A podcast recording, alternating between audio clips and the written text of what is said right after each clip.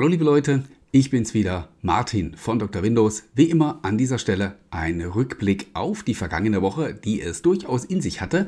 Wir hatten nämlich in der vergangenen Woche die Microsoft Entwicklerkonferenz Build und in deren Rahmen haben äh, ja, große Windows-Ereignisse äh, ihre Schatten vorausgeworfen. Darüber sprechen wir gleich und deswegen bleibt dran, es geht sofort los.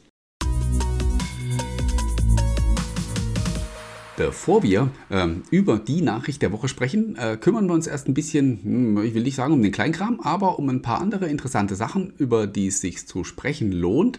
Ähm, das Surface Duo, Microsofts äh, Dual Screen Android Smartphone oder wie auch immer ihr es nennen möchtet, ähm, kann seit dieser Woche als, ähm, als Gaming Handheld verwendet werden, nämlich ähm, wenn man die Xbox Game Pass App benutzt und auch ein entsprechendes Abonnement hat, ähm, dann kann man jetzt davon profitieren, dass diese App ähm, ja, so konzipiert ist, dass man quasi auf dem einen Bildschirm das Spiel sehen kann und auf dem anderen hat man die Steuerelemente, um dieses Spiel zu steuern. Ähm, ja, die Xbox-Fans wünschen sich ja schon seit Jahren so, so ein Xbox-Handheld und es hat, weiß, weiß ich, wie viele Gerüchte über ein solches Gerät gegeben, die sich aber nie erfüllt haben.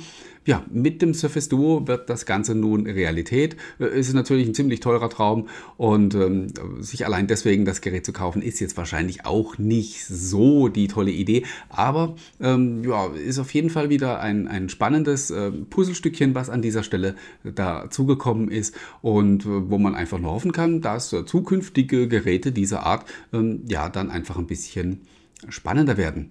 Ähm, normalerweise ist ja Gaming immer so eher bei uns so die, ähm, das Dessert am Ende. Wir machen es heute ganz zu Anfang und haben noch eine zweite Nachricht, die sich, die interessant ist für Xbox-Fans. Ihr solltet euch den 13. Juni im Kalender vormerken. Da wird um 19 Uhr nämlich ein Showcase stattfinden und in dessen Rahmen wird es äh, Neuigkeiten geben zu neuen Xbox-Spielen und ähm, wohl auch die ein oder andere komplette Neuvorstellung. Ähm, und ähm, ja, einfach mal vormerken und dann schalten wir ein und gucken, äh, was uns da geboten wird. So, damit kommen wir jetzt aber zu den ähm, eigentlichen Themen der Woche, ähm, da war, wie gesagt, rund um Windows eine ganze Menge los. Ähm, das ging los schon vor der Bildkonferenz. Da hat nämlich Qualcomm ähm, den Snapdragon 7C oder 7C oder wie auch immer ihr ihn nennen möchtet, in der zweiten Generation vorgestellt. Das ist jetzt vom, von der Hardware her nicht so das Riesen-Highlight, weil das ist eigentlich ein, ein Einstiegschip für Windows und ARM und auch für Chromebooks soll das gemacht sein. Es ist von daher interessant, weil es es vielleicht ein Indiz dafür ist, ja, dass wir so ein bisschen eine andere Strategie sehen werden bei, bei Windows und ARM. Ähm, machen wir uns nichts vor. Äh, Apple hat mit dem M1 sehr gut vorgelegt, haben gezeigt, was mit der ARM-Plattform möglich ist. Ähm, die haben da auch garantiert einen großen Vorsprung. Ähm, ich sage zwar immer, man darf das nicht so, so eins zu eins vergleichen, denn äh, für Apple ist das ein All-In. Die wollen in Zukunft nur noch ähm, auf, auf der ARM-Plattform unterwegs sein und die CPU selber machen. Für Windows ist es ja eher einfach eine zusätzliche CPU-Option. Von daher sehe ich auch nicht unbedingt die Notwendigkeit, sich da weiter ein Rennen zu liefern mit, ähm, mit Apple. Äh, was für Qualcomm aber natürlich zählt, ist, wenn sie einen Hochleistungschip vorstellen, ähm, dann wird er natürlich mit dem M1 verglichen, weil womit denn auch sonst. Und ich glaube, dass sie da auf absehbare Zeit äh, nur verlieren können. Ähm, nichts ist in dieser ähm, Hardwareentwicklung in Stein gemeißelt. Äh, natürlich können Sie da aufholen, aber für den Moment, glaube ich, ist es vielleicht gar nicht so eine schlechte Idee, ähm, ja, das Feld sozusagen von unten aufzurollen, einen eher Einstiegschip vorzustellen und ähm, damit eben auch in der Klasse der günstigen Geräte anzugreifen. Und ähm, sind wir ehrlich, ähm, wenn es um Windows und ARM ging, dann haben die Leute immer gemeckert, dass diese Geräte so teuer sind, weil es halt eben auch ähm, ja, eher Premium-Geräte waren, das Surface Pro X oder auch das Galaxy Book S von, von Samsung und verschiedene andere Geräte waren immer so im Bereich auch so um die 1000 Euro und äh, da haben sich viele Leute natürlich gefragt, warum sollte ich da ein Gerät kaufen, das ähm, in irgendeiner Weise immer noch ein Kompromiss ist, ähm, wenn ich nicht gleich was Richtiges haben kann. Ich krieg der, an der Stelle immer Haue, wenn ich das so sage, weil es gibt viele Leute, die zum Beispiel ein Surface Pro X haben und die dazu mir sagen, hey, ich bin super zufrieden mit dem Gerät. Ich will es auch überhaupt niemandem schlecht reden, ganz im Gegenteil. Für mich wird es auch vollkommen ausreichen, aber man muss das Ganze eben objektiv betrachten und sehen, dass es in dieser Preisklasse halt eben äh, Geräte gibt, die einfach mehr Bums haben und äh, wo es dann auch garantiert keine äh, Einschränkungen hinsichtlich, hinsichtlich der Kompatibilität gibt. Und von daher, wie gesagt, finde ich das vielleicht eine gute Idee. Ähm, im Bereich der günstigen Geräte da den nächsten Vorstoß zu machen, wo die Käufer einfach von Haus aus kompromissbereit sind, weil wenn sich jemand einen Laptop für 300 Euro kauft, dann hat der ganz einfach nicht die Ansprüche äh, wie ein Kunde, der 1000, 1500 oder noch mehr Euro dafür ausgibt. Wir werden sehen. Ich bin gespannt. Äh, ebenfalls interessant war, dass man ein Snapdragon Developer Kit angekündigt hat, das auf diesem äh, 7C, auf dem Snapdragon 7C basieren wird. So ein kleiner Mini-PC, bisschen größer als eine Zigarettenschachtel. Ähm, das will man ab dem Sommer an Entwickler verkaufen, damit die ihre Applikationen dann eben auch nativ auf Windows und ARM testen können.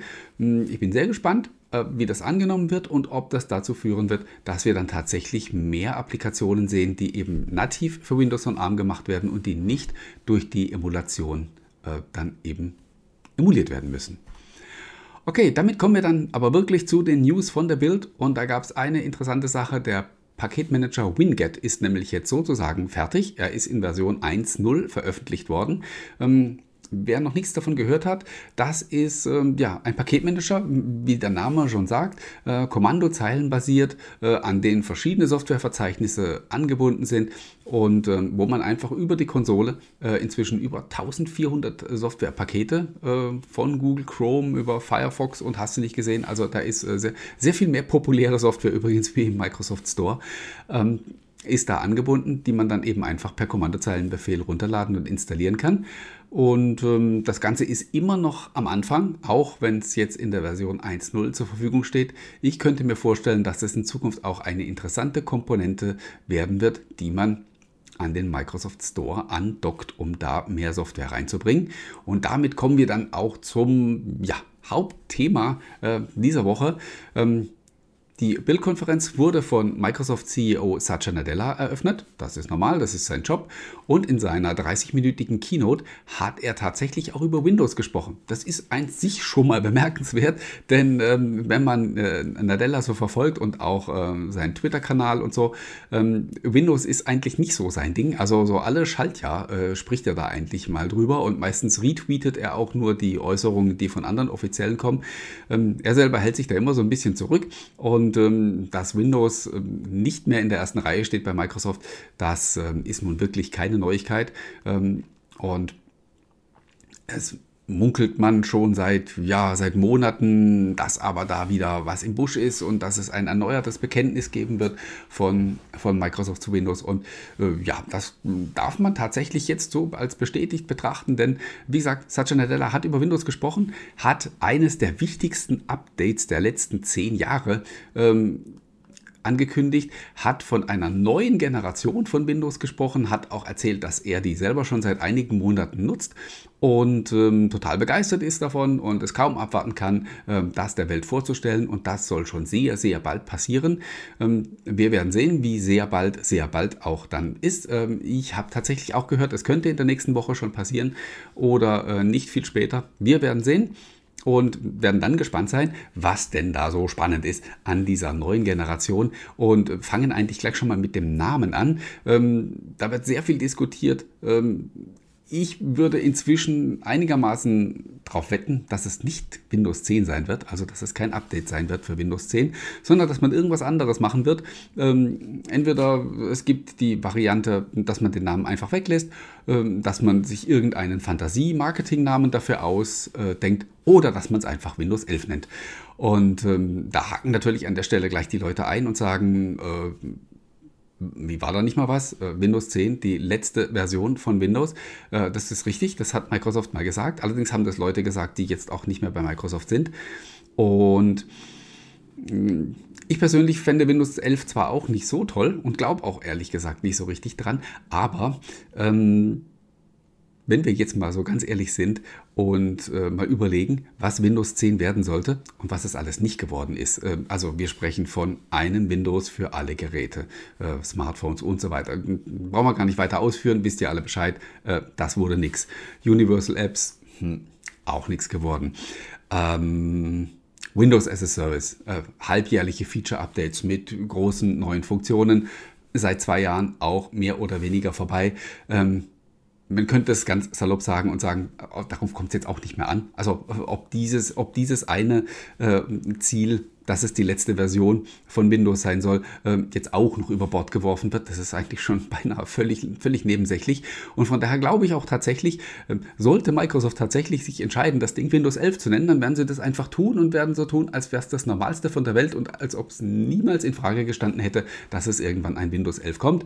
Und ähm, entsprechende Nachfragen werden sie einfach gekonnt übergehen.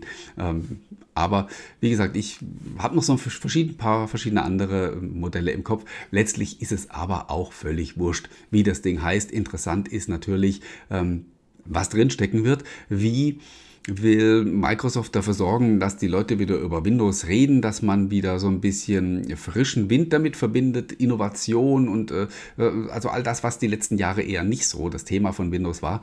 Hm, bin ich sehr gespannt, äh, vor allen Dingen, weil man ja auch gleichzeitig aufpassen muss, dass man die Bestandskunden nicht wieder verärgert, wenn wir zurückschauen ähm, auf vergangene Versionen von Windows, die ein bisschen revolutionär waren.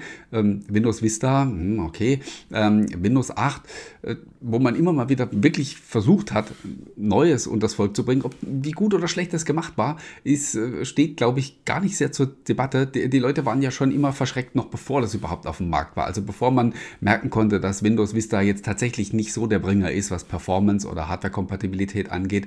Ähm, oder bevor man sich überhaupt mit Windows 8 näher auseinandersetzen konnte, war es ja schon zerrissen, weil die Leute haben es gesehen und gesagt, oh, das ist ja völlig anders, Igitt, das wollen wir nicht haben. Und ähm, witzigerweise äh, hört man, dass äh, tatsächlich ähm, ja, Microsoft so ein paar Heiligtümer anfassen möchte bei dieser besagten neuen Windows-Generation, zum Beispiel das Startmenü oder äh, die Taskleiste, die äh, umgebaut werden soll. Man hört, dass da vielleicht sowas wie ein Dock kommen soll, so wie man es beim, äh, so wie man es vom Mac kennt, also zentriert und ein äh, bisschen anders von der Gestaltung. Halte ich für sehr mutig, weil ich glaube, dass ähm, ja so reflexartig werden die Leute sofort wieder sagen, wie stelle ich denn das wieder zurück, dass das so aussieht, wie ich es gewohnt war.